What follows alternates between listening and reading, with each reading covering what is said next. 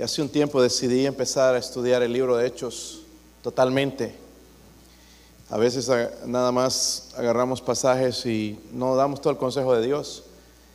Y especialmente en, tiempos de confusión, hermanos, donde la iglesia y qué iglesia y que aquí, y lo que practicaba la iglesia, todo está aquí en el libro de Hechos.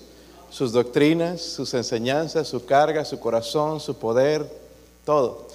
Algunos equivocadamente creo que le pusieron hechos de los apóstoles. En realidad son los hechos del Espíritu Santo. El Espíritu Santo moviéndose en la iglesia, obrando grandemente. Y es lo que estamos orando hoy.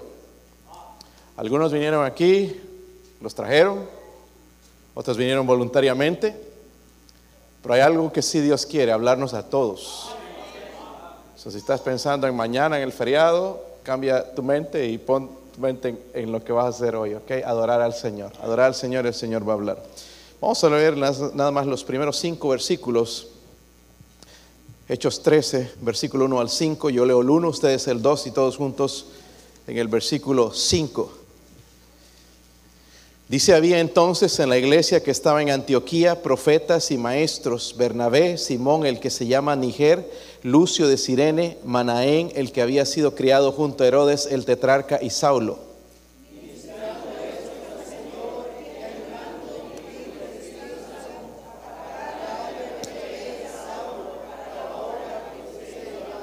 Entonces, habiendo ayunado y orado, le impusieron las manos y les despidieron.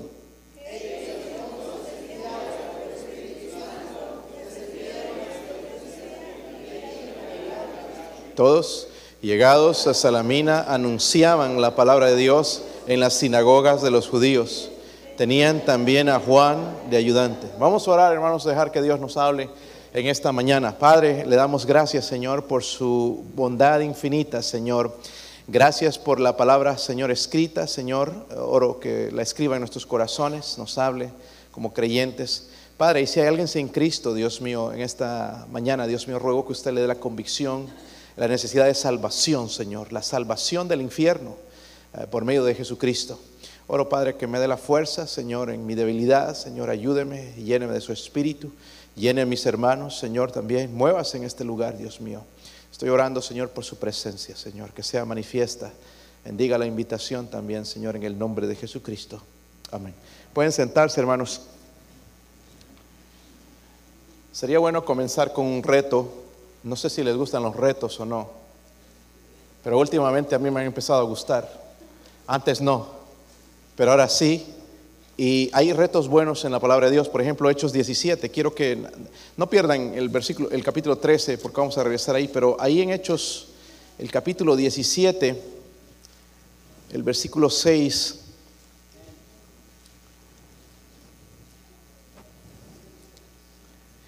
Dice ahí, pero no hallándolos, trajeron a Jasón y algunos hermanos ante las autoridades de la ciudad gritando, estos que trastornan el mundo entero también han venido acá.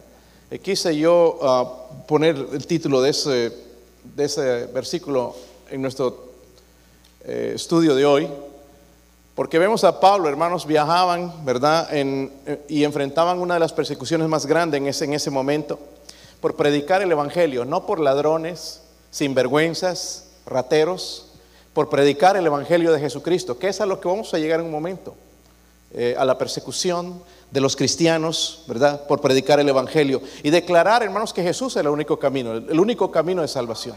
Si usted no es salvo, en esta mañana el único camino es Jesús. Jesús dijo, yo soy el camino, no un camino más, yo soy el camino, la verdad y la vida. Dice, nadie viene al Padre sino por mí. Él es el único camino. Si usted no es salvo, no tiene seguridad, al final en la invitación, venga aquí al frente y reciba a Jesús. Él quiere salvarle hoy. Deje que Dios hable a su corazón, que el Espíritu Santo lo toque y usted arrepienta de sus pecados y venga Jesús, Él le va a perdonar y le va a salvar. Pero ahí estaban Pedro, eh, Pablo, perdón, y los demás predicando, fueron eh, llevados delante de las autoridades. Y no hay dificultad, yo no veo la dificultad, hermanos, en, en que Pedro, en lo que Pedro estaba enfrentando, ¿verdad? Lo que sí llama la atención en ese versículo que leí, estos que trastornan al mundo, es la respuesta, hermanos, de los que se oponían a Pablo. Están diciendo, miren, aquí traemos a estos que trastornan el mundo. En la iglesia, en la Biblia en inglés dice que le dan vuelta, ¿verdad? Al mundo. Lo ponen patas arriba, decimos algunos, ¿verdad? Pero no es en el sentido de cómo se encuentra el cuarto de nuestros jóvenes hoy, patas arriba, sino que con la manera de impactar el mundo en el que vivían. Yo me pregunto, hermanos, ¿de verdad estamos impactando nosotros siquiera el trabajo donde nosotros estamos? A veces da miedo decirlo, pero no, ¿verdad? Pero estos hombres impactaron, dice, trastornaron el mundo. So, lo que estoy tratando de decir, hermanos, es que Dios estaba usando el ministerio de Pablo de tal manera que otros estaban obligados, dije obligados a darse cuenta de eso. Los otros, la oposición estaban obligados a darse cuenta. y, y la verdad es que no todos recibieron a Cristo como su Salvador personal pero todos fueron impactados por ese evangelio. Wow, estos hombres, hay algo, no creemos lo que traen, pero hay algo en estos hombres que verdad que nosotros quizás no lo tenemos. Impactaron el mundo donde ellos vivían, ¿verdad? ¿Qué fue lo que permitió causar ese impacto? Porque hay una razón. ¿Sería solo para Pablo, para los discípulos, los apóstoles en ese momento o será también para la iglesia hoy en día? ¿Será aplicable a nosotros? ¿Podría la iglesia bautista la fe trastornar el mundo, ponerlo de cabeza? ¿Podríamos siquiera nuestra región? Yo creo que sí. Pero la verdad que sí hay unos principios. Son unos principios, hermanos, y todo tiene que ver, Hechos 1.8, quiero que vayan allá. Cuando comenzamos mencionamos esto. Dios no dejó, al irse Él envió al Espíritu Santo pero no lo dejó para que nosotros o habláramos en lenguas o nos sintiéramos bien.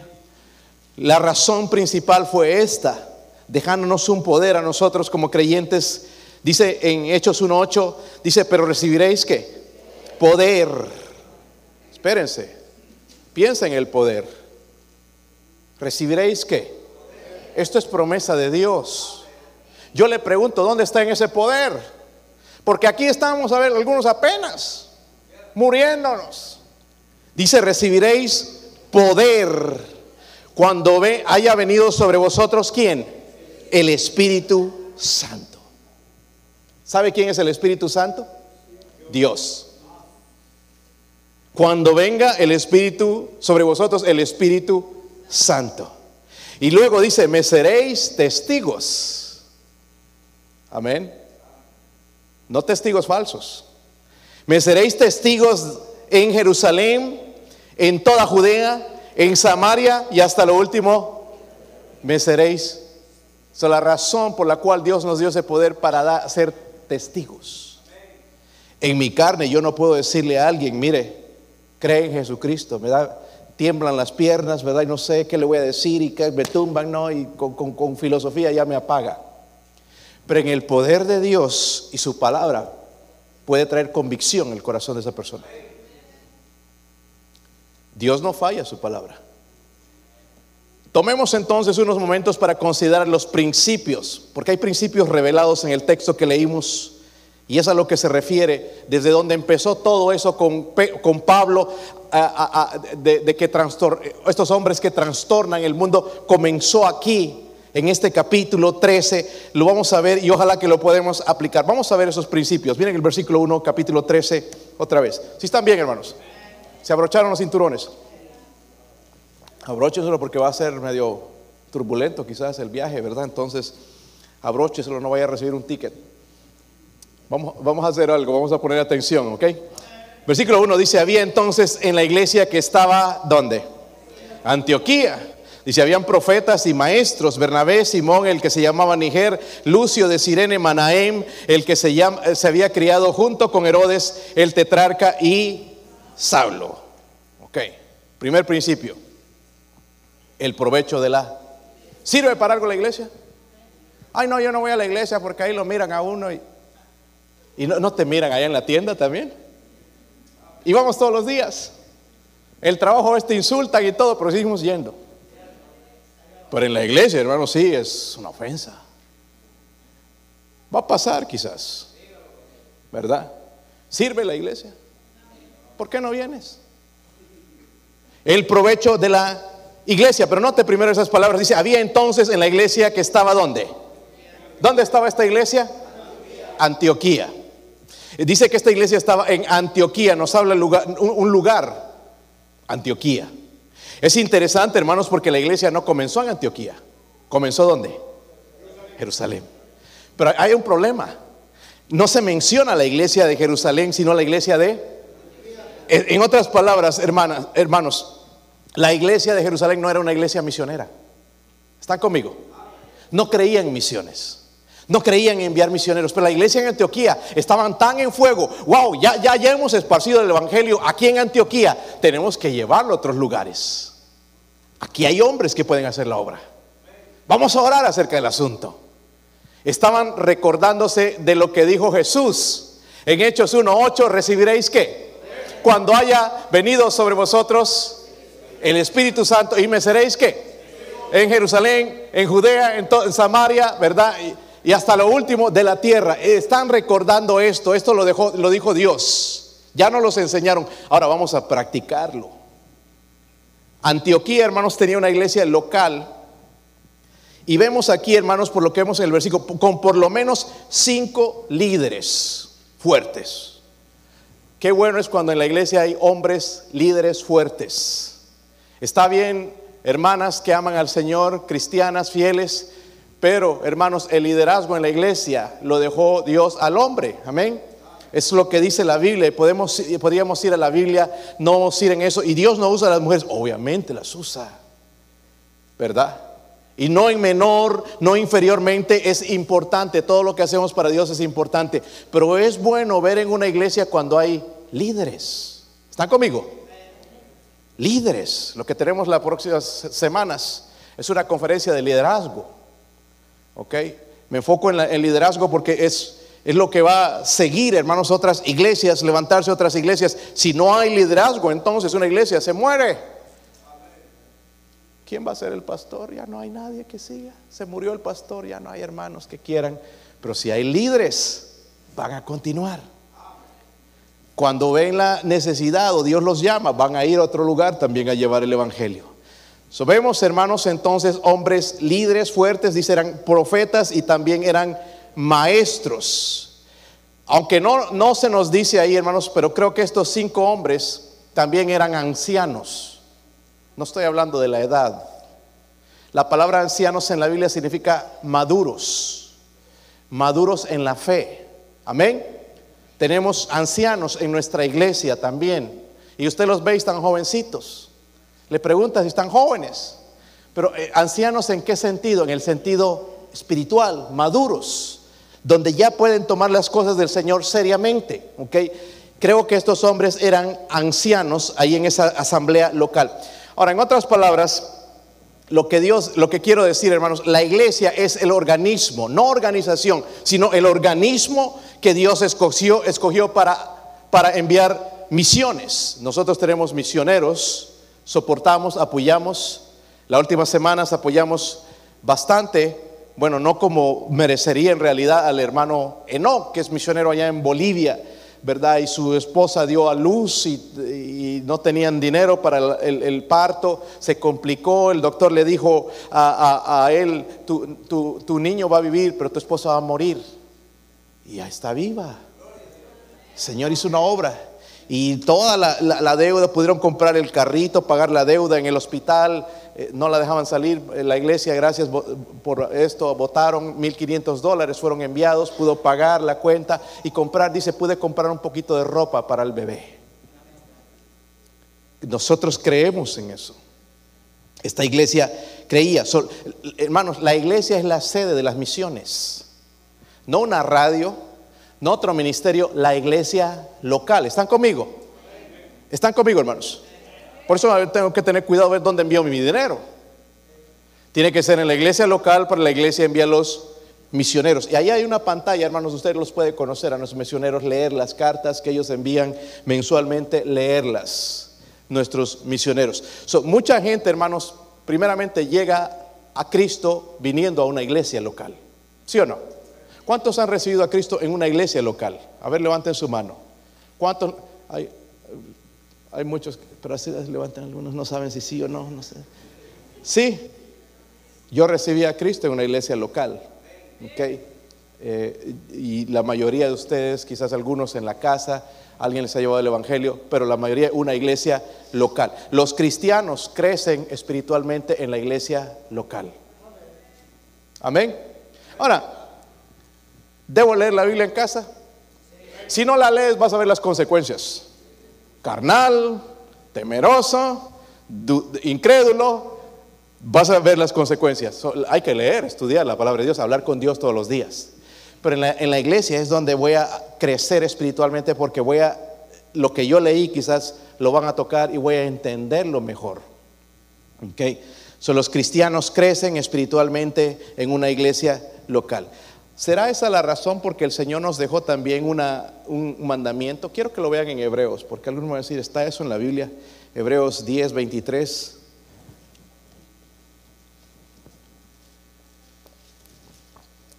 Hay cosas interesantes en esos versículos que debemos subrayar. Dice Hebreos 10:23, ¿sí lo tienen? Mantengamos que firme. Escuchen, hermanos. Muchos de nosotros bien volubles. Nos ofendemos con cualquier cosita. Pero Dios dice que nos mantengamos firmes, sin fluctuar la profesión de nuestra esperanza. Porque miren, es esto. Fiel es el que prometió. ¿Quién es el que prometió? Dios. Dice, considerémonos unos a otros para estimularnos al amor y a las buenas. ¿Dónde pasa eso? En la iglesia. Nos estimulamos en amor y también a las buenas obras. Pero aquí está el mandamiento. No, no, no no, no, no. En griego significa no. Dejando de congregarnos como algunos tienen por costumbre. ¿Sabe que es una costumbre ser fiel o infiel? Cree buenos hábitos. Venir a la iglesia es un buen hábito. Número uno, estás obedeciendo a Dios, ¿verdad? Dice, no dejando de congregarnos como algunos tienen por costumbre, sino exhortándoos y tanto más cuanto veis que aquel día, los que leemos la Biblia sabemos que aquel día se acerca, está cada vez más cerca. Aún el diablo lo sabe. No está tratando de destruir tu vida, tu hogar. Está desesperado en destruir. ¿Por qué? Porque Él sabe que aquel día se acerca. Él no sabe cuándo, pero sabe por las escrituras que aquel día se acerca. Lo interesante sería, hermanos, que nosotros también nos demos cuenta de que el, día se acerca. Versículo 1 dice también la escritura que habían profetas y qué cosa? Maestros. Bernabé, Simón, el que se llama Niger, Lucio de Sirene, Manaén, el que había sido criado con Herodes, el tetrarca y Saulo. Uno, hermanos, podía leer eso y como lo leía yo antes y no sacar nada. Pero otra cosa es cuando lo estudias. Nos enseña que había profetas y ¿saben que Dios nos ha dado dones? Sí sabían. También nos ha dado doñas. No, no, estoy hablando de dones. Dones, por ejemplo, es el de maestro y también profetas. Profetas aquí en el sentido, no, en el sentido eh, que hablaba la Biblia, es Dios les daba el mensaje y ellos tenían que escribirlo o decirlo. No estaban las escrituras, no tenían las escrituras. Nosotros somos profetas ahora en el sentido de que predicamos la profecía, ¿ok? Pero no profetas, porque ya no, hay nuevas revelaciones. Hay falsos profetas, pero no verdaderos profetas. Lucas 16, 16, que los profetas fueron hasta Juan, ¿ok? Entonces, pero dice que hay maestros, ¿sigue habiendo? Maestros de obra gorda, digo, no maestros de, hay maestros de todo, pero maestros de enseñar la Biblia. Estaban estos maestros aquí en esta iglesia de Antioquía, una iglesia bastante fuerte, tenían profetas, o sea, predicadores y también maestros. Dios nos da, hermanos, dones. El momento en que tú eres salvo, tú recibes un don espiritual, ¿verdad? Hay gente que tiene el, don de, ya Dios le da definitivamente ese don de predicar. Antes no podía, no lo podía hacer, pero le va a dar el don de predicar a gente, ¿ok? Eh, y, otros dones, ¿verdad? Había unos que son temporales, como hablar en lenguas, las profecías, el sanar, eran temporales, pero otros son permanentes hasta el día de hoy, ¿verdad? La fe, el amor, dones de los cuales nosotros vemos que siguen en este día. Y no es el tema, hermanos, los dones, pero vemos que estos hombres habían sido dotados de dones particulares. ¿Para qué? Para llevar a cabo el ministerio y la obra de Dios. El primer nombre ahí, léalo conmigo, el primer hombre que la Biblia menciona. Porque es importante, ¿verdad? Si no hubiera dejado un vacío. El primero se llamaba Bernabé. Su nombre verdadero era hermano Chepe. José. ¿Cuántos José hay aquí? Aquí hay un montón de José, hermano. en un tiempo le íbamos a bautizar la iglesia bautista José, porque era puro José. Ahora ya hay Marías también, ¿verdad? Eh, pero le pusieron de apodo Bernabé, era su apodo. ¿Por qué? Significa hijo de consolación. Ahora, cuando vemos ese nombre, nos recuerda que nuestro Dios es un Dios misericordioso un Dios de consolación. Venimos a la iglesia y Dios nos recuerda su palabra. Algunas veces nosotros, aún con los cánticos, vamos a ser recordados, Él me ama, Él murió por mí, Él cuida de mí, Él no me desampara, voy a ser consolado por el Espíritu Santo. No allá en Dollywood, no en el cine, no en el trabajo, en la iglesia. Por eso es que algunos andan ahí todos a aguitados, deprimidos porque no van a la iglesia o no vienen a la iglesia. Nos recuerda ese nombre entonces la consolación. El primer nombre es Bernabé, miren el segundo. ¿Cómo se llama? Simón. Hay muchos Simones también en la Biblia. ¿Ok? Simón, el que se llama qué? Niger. Su nombre es Niger. Simón, el que se llama, dice Niger. Hay algo interesante que descubrí acerca de este Niger. Probablemente él era negro, piel negra, ¿ok? No raza negra, porque es una sola raza. Nos han mentido ahí que hay diferentes razas, es una sola, la raza de Adán y Eva. Hay diferentes colores de piel, ¿verdad? ¿Cuántos son así, morenitos? Levanten la mano, blancos, rubios, amarillos, verdes, etcétera, etcétera, ¿verdad? Dios nos, de acuerdo al lugar donde vivimos, la piel, ¿verdad? Es la piel que tenemos también. Ya tenemos entonces nosotros, ¿verdad? Ese, eh, ¿cómo se llama? Ese bloqueador, bronceador natural que Dios nos dio. Y los, los, los del color negro, especialmente mejor. Yo tenía un compañero en el colegio, él era negrito, negrito era de las islas, y me decía, cuando íbamos a trabajar afuera en el sol, él tenía que ponerme yo ah, bloqueador, bronceador, para no quemarme. Y él me decía, ¿y tú no te vas a poner? Le pregunto, no, mira, yo tengo ah, natural, Dios me dio natural, contento con su color. Él trabajaba duro y no le pasaba nada, pero nosotros, la mayoría, ¿verdad? Nos quemamos, ¿verdad? Entonces, eh, pero él tiene eso natural. Niger, porque quizás era, y hay un país que se llama Nigeria. Ahora, hay algo interesante acerca de este Simón también. Algunos piensan que este Simón era el Simón, escucho un ronquido por ahí. Eh, este, me está dando hasta sueño a mí. ¿Qué decía? Simón. Algunos piensan que este Simón es el Simón que le, ayudó a Jesús a llevar la cruz. ¿Entienden? Algunos piensan, algunos teólogos estudiosos de la Biblia piensan que este era ese, ese Simón que le ayudó a, llevar a la cruz al Señor. ¿Qué nos recuerda este nombre de Simón? Él nos recuerda, hermanos, el sacrificio de Cristo. Miren, hermanos, vengo a la iglesia y se me va a recordar que hubo alguien que me amó a mí tanto porque iba camino al infierno, fue a la cruz, murió por mí, fue crucificado. Alguien justo, santo, puro, muriendo por nosotros. Me recuerda que alguien me ama tanto no me ha olvidado, quiere salvarme, su nombre es Jesús. Me recuerda el sacrificio de la cruz de Cristo. Pero hay otro nombre, Lucio de Sirene. Según esto, hermanos, pues Dios nos, nos recuerda este nombre, la soberanía. Según su nombre, la soberanía de Dios. ¿Saben que Dios es soberano? Pastor, ¿y eso qué significa? Que Él hace lo que Él quiere. ¿Sí o no? Dios hace lo que Él quiere, hermanos. ¿Sí o no? Nosotros no le mandamos a Dios, Dios hace lo que Él quiere. ¿Por qué? Porque Él es Dios. Pero hay otro nombre ahí también importante. Miren el siguiente. Se llama Manaén. ¿Ok? Pero es importante lo que dice ahí. Manaén, el que se había criado junto con Herodes el tetrarca. Lo que hemos aprendido de los Herodes eran incrédulos. No creían en Jesús, les gustaba la vida del mundo, les gustaba allá las fiestas y todo eso, les gustaba el mundo. Son dos tipos de vida. Manaém dice se había criado con Herodes, pero Manaém escogió el camino de Dios. Herodes escogió el camino del mundo, el diablo. Pero Manaém escogió el, el camino de Dios. ¿Sabe qué nos recuerda eso, hermanos? La salvación. Cómo el Señor nos cambió.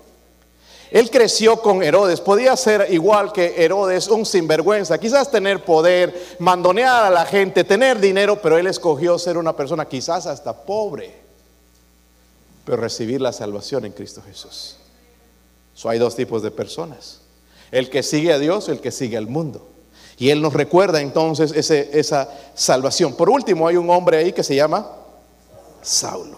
Ese es Pablo, nuestro hermano Pablo. Vamos a tener muchas buenas pláticas con el apóstol Pablo en, el cielo, hermanos, recordándonos todas estas cosas. ¿Qué nos recuerda Pablo, hermanos? El servicio fiel a Dios.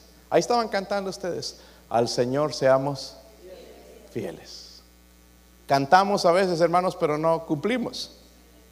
Mentimos. Tremendo cántico, hermanos, tremendo letra, ¿verdad? Lo que escribieron, pero nosotros tenemos que ser también hacedores de la palabra de Dios. Y nos recuerda el servicio fiel. Y venimos a la iglesia y el pastor nos está recordando, permanece fiel en las buenas, en las malas. Dios sigue siendo fiel, permanece fiel. Demuéstrale que lo amas, de que, de que vas a ir detrás de Él. Pase lo que pase, lo, vas a seguir creyendo en Él. Es en la iglesia, no es en la tienda. En el trabajo le van a decir, quizás, no trabaja más horas, pues necesitas otro trabajo. En la iglesia te van a decir, ¿sabes qué? Dios cuida de ti, Dios te ama, Dios te va a suplir, Dios sigue siendo Dios. Sírvele fiel, sé fiel a Dios, ámale, adórale. Nos van a exhortar. Hombres que pusieron al mundo de cabeza, con razón, ¿verdad? ¿Son dónde comenzó todo, hermanos? En la iglesia. ¿Dónde comenzó todo? No en el parque, en el restaurante, allá en, en la tienda, en Dollywood, empezó en la iglesia, ¿ok? El provecho de la iglesia. Es bien importante estar en la casa de Dios. Versículo 2. Estoy en el capítulo 13. Ministrando estos al Señor, dice ayunando, dijo el Espíritu, el Espíritu Santo, apartadme a Bernabé y a Saulo para la obra a que os he llamados. Número 2. El privilegio de la, el privilegio de la, notan esas palabras, hermanos, donde dice ministrando estos al ¿Sabe qué significa eso? Ellos estaban comprometidos en la obra. Y a mí no me gustan las estadísticas, hermanos, que dicen que nada más el 10% de la iglesia sostiene la iglesia. Yo no quiero creer esas estadísticas. Yo creo, quiero creer, creer que el 99.9 están sirviendo en la iglesia. Dice que estos estaban ministrando, es decir, estaban ocupados en la obra del Señor. Han visto, esta es una iglesia que tiene varias cosas para hacer. Es bueno mantenernos ocupados, ¿verdad? Hasta van a ir a jugar fútbol. ¿Sí o no? Ahí se va a ver la espiritualidad también. A veces hemos ido a jugar con iglesias y unas palabras que le salen a algunos. No aquí, que aquí no pasa eso. Tenemos que mostrar la diferencia. Vamos a divertirnos y vamos a pasar buen tiempo. Vamos a recordar que nosotros tenemos un Dios. Amén. Un Dios, hermanos, que es diferente al mundo. ¿Qué pasó con esta gente, hermanos? No se contentaron con quedarse de brazos cruzados, ¿verdad? Es como el trabajo, hermanos, si estás ahí con los brazos cruzados mirando. ¿Han visto a veces los de la luz, allá 20, 30 personas haciendo un hueco? Solo ven uno con la pala. Y los dos, sí, no, y fumando. échale ganas, eh, dale duro, ya te falta poco. Ah, qué triste eso, ¿verdad, hermano? Hay uno sudando, que es el nuevo, ¿verdad? Recién lo contrataron y tienen que abusarlo. Este, allá en la compañía donde trabajo, le, eh, de como capellán en Lamb Butler, a veces se me quejaban algunos de los que entraban y me decían, y le pregunto, pues, mi deber preguntarle, ¿cómo, ¿cómo te sientes el trabajo? Me dice, pues, no, como que mucho trabajo. Este, ¿Por qué? Le digo, mira, mucha gente, buen trabajo aquí. es que no, pues este fulano, porque cortan pasto, ¿no? Tienen las máquinas esas y todo, hay unas que se suben. Y los campos son grandes, son grandísimos, algunos campos que me muestran ahí las fotos, y gigantes, y es bastante trabajo. Pues el que va en la máquina está bien, pero el que le toca con el weeder, darle toda la vuelta, dos, tres acres, ya le duele, ¿verdad? Todo el día, es que todo el día me hacen cargar esto y no, lo, lo cansan, ¿verdad? Este, esta gente, hermanos, estaban comprometidas con Dios, se involucraron activamente en el Evangelio. ¿okay? Ahora, pastor, ¿qué es lo que quiere decir con esto? Ministrar, hermanos, porque aquí incluso dice que estaban ayunando, ¿verdad? ministrar incluye muchas cosas, pero ah, honra a Dios. Habla de adorar. Usted puede ministrar al Señor adorando. ¿Cómo adoramos, pastor? Cuando cantamos. Amén. Cuando pasa ese plato de la ofrenda en vez de buscar ahí el billete más pequeño, sacar, voy a adorarle porque Él es digno, ah, que la iglesia siga creciendo, avanzando, voy a sacar algo para darle al Señor. Nosotros creemos en dar nuestro diezmo, en dar ofrendas misioneras también ah, en la iglesia. Tienen un sobre delante de ustedes, tenemos ministerios ahí también que usted puede ser parte de ellos, ¿verdad? Y, y ser bendición. Eso es parte de la adoración. Alabar también, agradecerle por lo que Él, porque nuestro Dios es bueno. ¿Cómo va a ser bueno, pastor, si permite estas cosas? Dios es bueno todo el tiempo. No fue Dios el que causó estos problemas, hermanos. Fue el pecado. Y es lo que Él quiere sanar. Y a veces usa, hermanos, unos métodos que obviamente no nos gustan, pero nuestro Dios es bueno. Aparte de la de, orar, hermanos, o de servirle, ministrar es orar, escuchar, también honrar a nuestro Dios. Ahora, para, porque hay muchos hermanos que dicen que son llamados a, misioneros y yo me encuentro un poco de contradicción cuando quieren ser misioneros pero no trabajan en la iglesia. Dice que van a ser misioneros allá en la luna, en Saturno, Júpiter, van a ir a ganar almas para Cristo cuando no hay gente allá, pero no quieren trabajar en la iglesia. Porque dice aquí, hermanos, en el versículo 2, ministrando estos al Señor. ¿Están ahí? ¿Dónde? En la iglesia en Antioquía. Amén. Por mucho tiempo estuvieron demostrando, trayendo gente, discipulándola, enseñándoles. ¿Cómo puedo yo ir de misionero, hermanos, si yo todavía no he ganado una familia para Cristo? La he discipulado, están caminando, están diezmando, están fieles al Señor. ¿Cómo puedo ser un misionero en otro lugar? Tengo que empezar en la iglesia. ¿Están conmigo? Es que mi iglesia no me apoya. No te apoya quizás porque no le pone seriedad. Dios quiere, digo, la iglesia quiere, hermanos, necesita misioneros. Pero todo comienza, hermanos, en nuestra iglesia, ¿verdad? Para mí, hermanos, es impresionante. Miren, Dios llamó en, en la Biblia hombres como por ejemplo Pablo. ¿Qué era Pablo, hermanos? Antes de convertirse. Sí, no, pero ¿qué, crimen tenía este hombre? Era un asesino. ¿Sí o no? ¿Pondrían de pastor aquí un asesino? Quizás me he bajado alguien, no saben. Pero un asesino. ¿A quién mató? A Esteban. ¿Recuerdan esa historia? Ha usado hermanos hombres como Pedro. ¿Qué era Pedro? ¿Ah? No, pero de pecado. Porque la Biblia nos revela sus pecados. ¿Qué pecado tenía Pedro? ¿Ah? Se airaba. ¿Era qué más? Mentiroso. ¿Qué más? Orgulloso. ¿Verdad? No, Señor, los demás te pueden negar, pero yo nunca te voy a negar. Y ya vinieron las cosas, empezaron a calentar las papas, hermanos, y se fue también, ¿verdad? Falló. ¿Sí o no? Hermanos, Dios usa gente pecadora. ¿Sí o no? Escúcheme esto. Pero no usa gente que no está ocupada.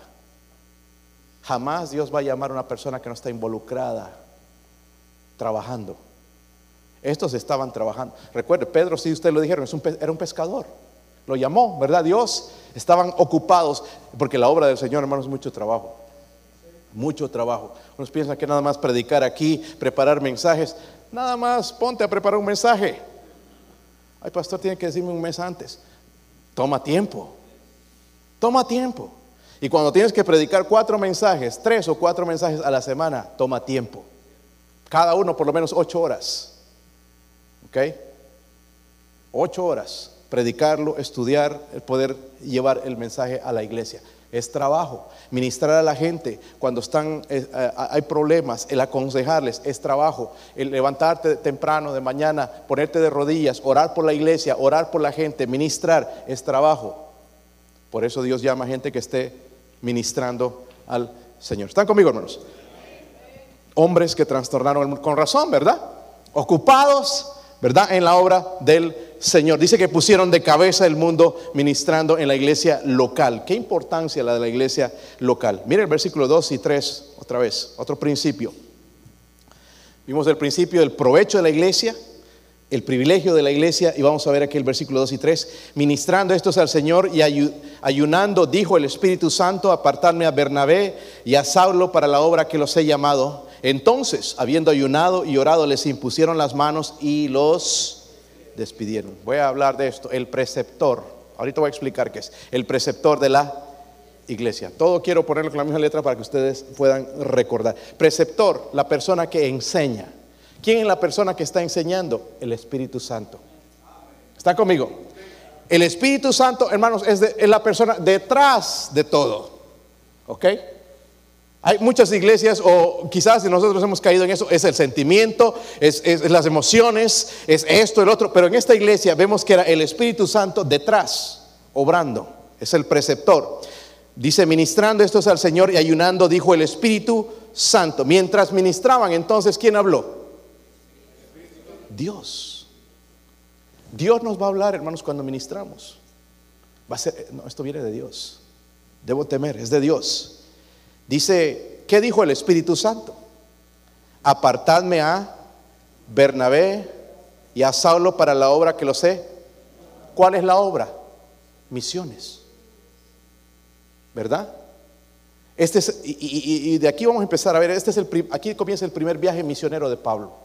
Hay tres registrados ahí. ¿verdad? Pero es el primer viaje misionero. Y el Espíritu Santo, ellos están ministrando, están trabajando, están orando, están ayunando. Ahora me toca a mí, voy a hablar. Apártenme entonces, de estos cinco hombres, apártenme a Bernabé y a Saulo. Es lo que Dios debe hacer. Sonote con mucho cuidado, no fueron los apóstoles, no fueron los ancianos, no fueron los diáconos, no fue la congregación, era el Espíritu Santo. ¿Qué quiere decir con eso, pastor? Porque un misionero hoy nos diría, pues allá en esto hay mucha necesidad. Véngase a ayudarme. Ok, suena bien. ¿Sí o no? ¿Y dónde está la voz del Espíritu Santo? El Espíritu Santo me está diciendo, ve allá. Al principio yo pensé, el lugar donde yo debo ir es España. Pero no era la voz del Espíritu Santo, era la voz de un misionero que vino, predicó y nos invitó a los estudiantes. Yo me quedé emocionado. Wow, la obra ya es dura en España, cuesta, nada más hay, las iglesias tienen 5 o 10 personas, hay una necesidad grande, está entrando ya no son ni las religiones, es la nueva era. Y me emocionaba con eso y dije, podría ir a España, me gusta la comida en España, me gustaría ir a España, pero eso era parte de la emoción de esos pastores en mí, pero no era el Espíritu Santo. Aquí el Espíritu Santo entonces es el que va a hablar. Un misionero nos podría decir, ¿por qué no vienes a Brasil? ¿Hay necesidad en Brasil? Sí. Vente a Alemania. ¿Hay necesidad en Alemania? Yo sé que hay, pero ¿qué nos dice el Espíritu Santo? Tiene que venir del Espíritu Santo. Ahora el texto no dice, hermanos, el ayuno normalmente va de la mano con la ¿qué? Oración, ¿verdad? ¿Sí o no? Si no estoy haciendo una dieta ahí nada más, va junto con la oración. Buscaban fervientemente al Señor, estaban buscándole en oración, Señor, ¿qué hacemos? Tenemos esta carga, usted nos ha salvado, ha sido tan bueno con nosotros, queremos llevar este evangelio, queremos cumplir con esa gran comisión, con ese mandamiento que usted nos dejó, nos ha dado el poder del Espíritu. ¿Qué hacemos, Señor? Ayúdenos, por favor, ¿qué hacemos? Aquí estamos cinco hombres que estamos dispuestos a hacer algo, Dios mío. Y él, dice que el Señor habló. El versículo 3 entonces, habiendo ayunado y orado, les impusieron las manos y les... Algunos piensan que cuando imponen las manos les va a dar poder. El imponer las manos, hermanos, eh, significa identificarse con ellos. Esta es la obra del Espíritu Santo. Nosotros, la iglesia, estamos identificándonos con este misionero que va a ir a aquel lugar. Nos estamos identificando con la obra que él quiere hacer. Él tiene las mismas convicciones, va a llevar el Evangelio de Jesucristo. Nos estamos identificando con esta persona. Les pusieron las manos y los despidieron. Ahora, ¿estarían dispuestos ustedes a ir a otro país? Bueno, ya está en otro país, ¿verdad? Que no es su país. Y es bonito los Estados Unidos. ¿Les gusta los Estados Unidos? Sí. Bonita la vida aquí, ¿verdad? Está suave. ¿Sí o no? Aire acondicionado, miren las sillas, da hasta sueño, ¿verdad? Está acomodando algunos ahí para eh, agarrar el hombro del otro. Está suave la vida aquí. ¿Sí o no? Carro. ¿Verdad? ¿Cuántos tienen carro? Creo que la mayoría. Algunos ni levantan la mano que tienen carro hacia afuera. No quieren que lo descubran, ya lo vimos llegar.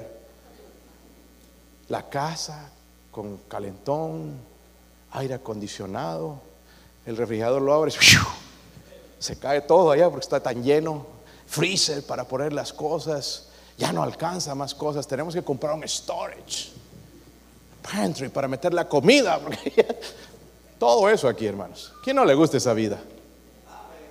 Pero en un lugar allá donde está el hermano Carlos Calles, no muchos quieren. Donde las casas son de adobe, de barro, donde los techitos a veces viene un viento y se los puede volar, donde estás no preocupado qué vas a cocinar, preocupado si nada más vas a comer. Aquí nosotros estamos quejando de la comida y a ellos cuánto quisieran comer las obras que nosotros dejamos. Pero le pregunto, ¿estaría dispuesto por amor a Cristo si el Espíritu Santo te llama, ir a otro lugar.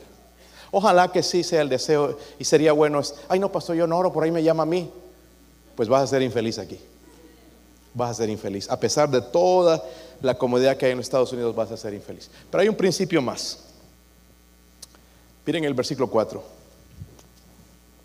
Estos hombres trastornaron el mundo. Wow, le dieron vuelta, impactaron de una manera increíble. Los incrédulos dijeron esto, no ellos mismos.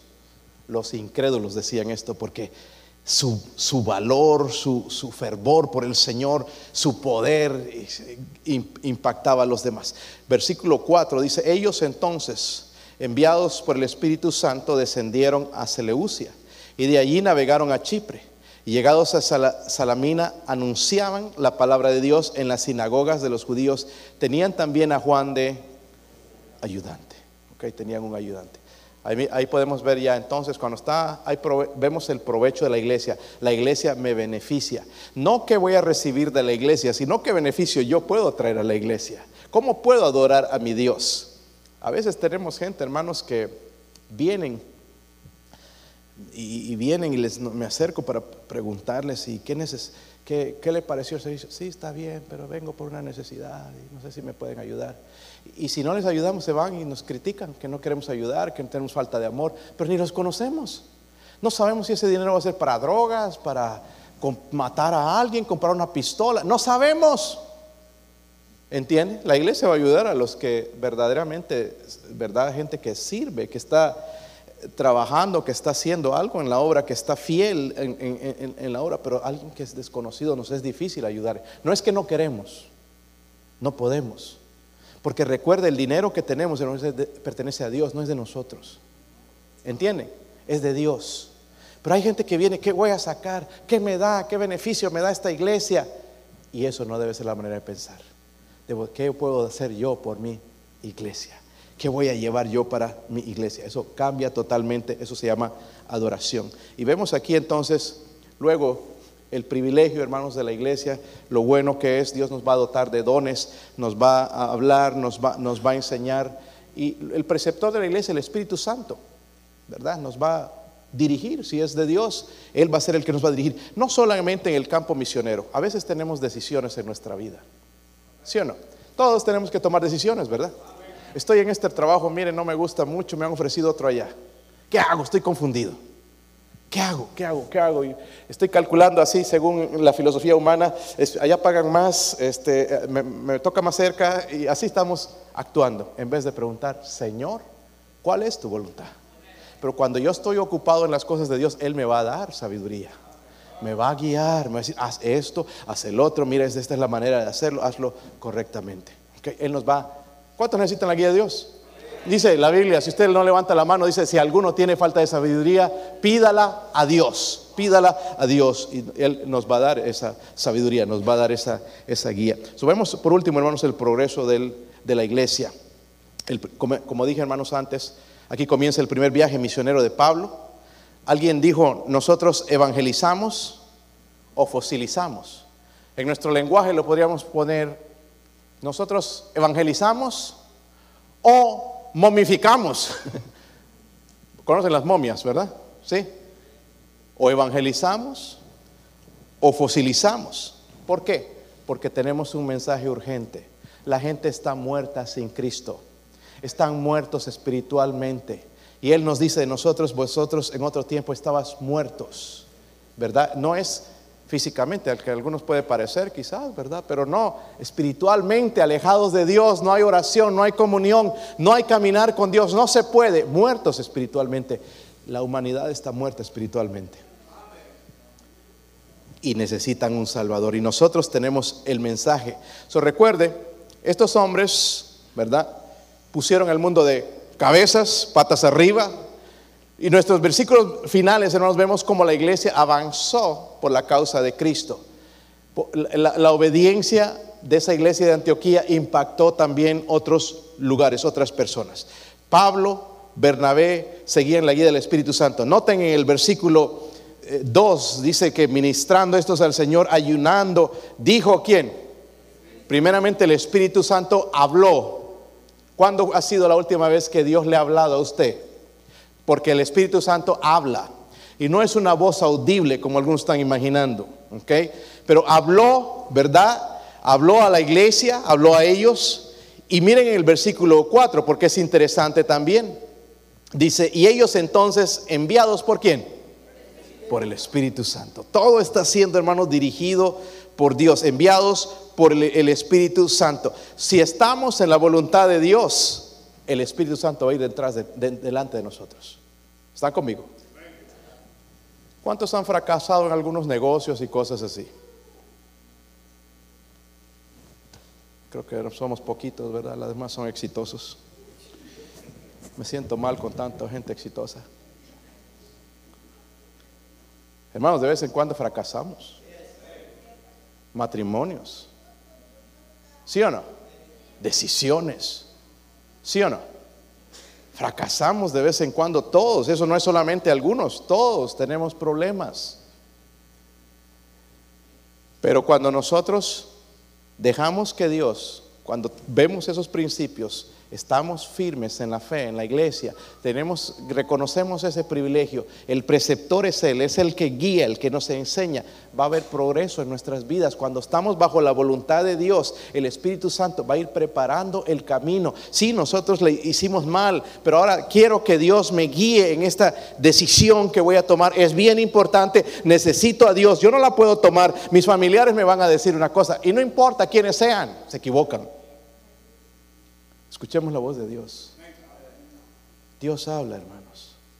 Dios habla. Y a veces no le va a hablar Él, pero le va a usar una persona espiritual. No le preguntes al que anda ahí de cabeza, porque te va a decir una, te va a dar un consejo mundano, filosófico, quizás suena bien, pero mundano.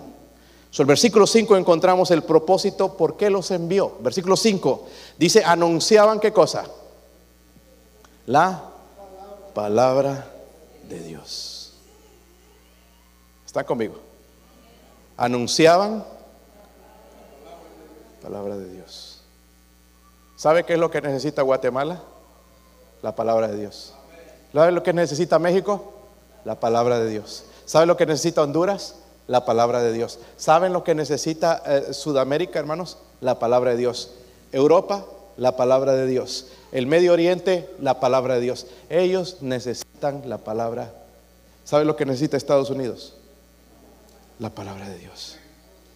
La palabra de Dios.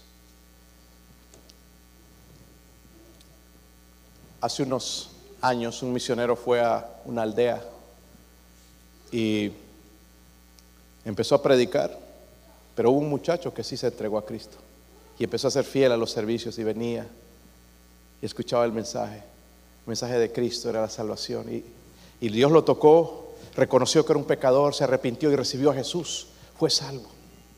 Pero ahí estaba el muchacho y en una de las predicaciones el, pastor estaba predicando de, ir, de este mensaje de ir, de, de, llevar el Evangelio de Cristo, ir y hacer discípulos y todo esto.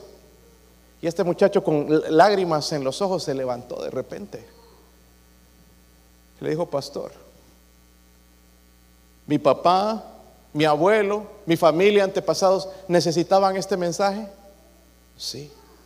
¿Quiere decir que como ellos no recibieron a Cristo están en el infierno? Sí. Pastor, ¿por qué no vinieron antes? Mi familia no hubiera muerto en el infierno si ustedes hubieran venido a hablarnos de Cristo antes. Esto nos deja pensando, hermanos. Quizás nosotros somos una de esas personas que Dios ha llamado o está llamando para hacer la obra. Y le hemos dicho, no, después, después, ahorita tengo que preocuparme de cosas de, mi familia. Si Dios te llama, obedece. Pero ¿sabe dónde vamos a comenzar? Aquí. Amén. A mí me da tristeza decir esto. Cada vez somos menos tocando puertas. Estamos demasiado ocupados en cosas que son importantes, pero no más importantes que llevar el Evangelio de Jesucristo a los perdidos. Estamos invirtiendo, hermanos, en cosas que se van a quedar. Yo tengo que proveer a mi familia, sí. Pero las almas, tu familia, necesitan a Jesús. Quizás tú estás sentado aquí, estás perdido rumbo al infierno y necesitas a Jesús. ¿Por qué no vienes hoy en la invitación? Entregas tu vida a Jesús. Él te va a salvar. Miren, lo más lindo, hermanos, de la salvación, no es solamente que Él nos va a llevar al cielo. Porque algunos de ustedes siempre están ahí, ¿verdad? En la luna, volando. Lo más lindo de, de la salvación, hermanos, es que otra vez vamos a tener comunión con Dios. Porque ahorita está rota sin Cristo. ¿Sí o no? Cuando Dios hizo a Adán y Eva al principio, dice que Dios caminaba en medio de ellos y les hablaba. Pero cuando Adán y Eva pecaron, se rompió esa comunión y se rompió esa comunión con Dios en ese momento. Y de ahí entonces nosotros necesitamos un redentor. Ese redentor es Jesús. Lo más lindo, hermanos del cielo, es esto. Vamos a volver a tener la comunión con Dios. Ver al Salvador, ver al Creador, ver a Jesús cara a cara.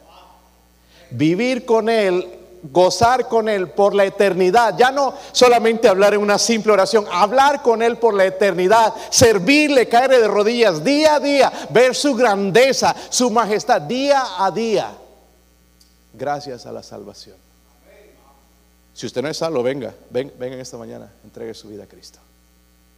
no se trata de religión, bautismo, ser buena persona, se trata de poner tu fe, tu confianza en Jesucristo. Hay gente que está tan equivocada, tan ciega. Mi religión dice esto y cada quien su religión. No, no, no, no. Jesús dijo, yo soy el camino, la verdad y la vida. Nadie viene al Padre sino por mí. Vamos a ponernos de pie y vamos a orar. Mi esposa va a tocar algo si usted Dios habló a su corazón. Si Dios está tocando tu corazón, hermano, para quizás en un futuro llevar el Evangelio a otro país, comienza aquí, comienza aquí, comienza aquí. Dios te está llamando a comenzar aquí.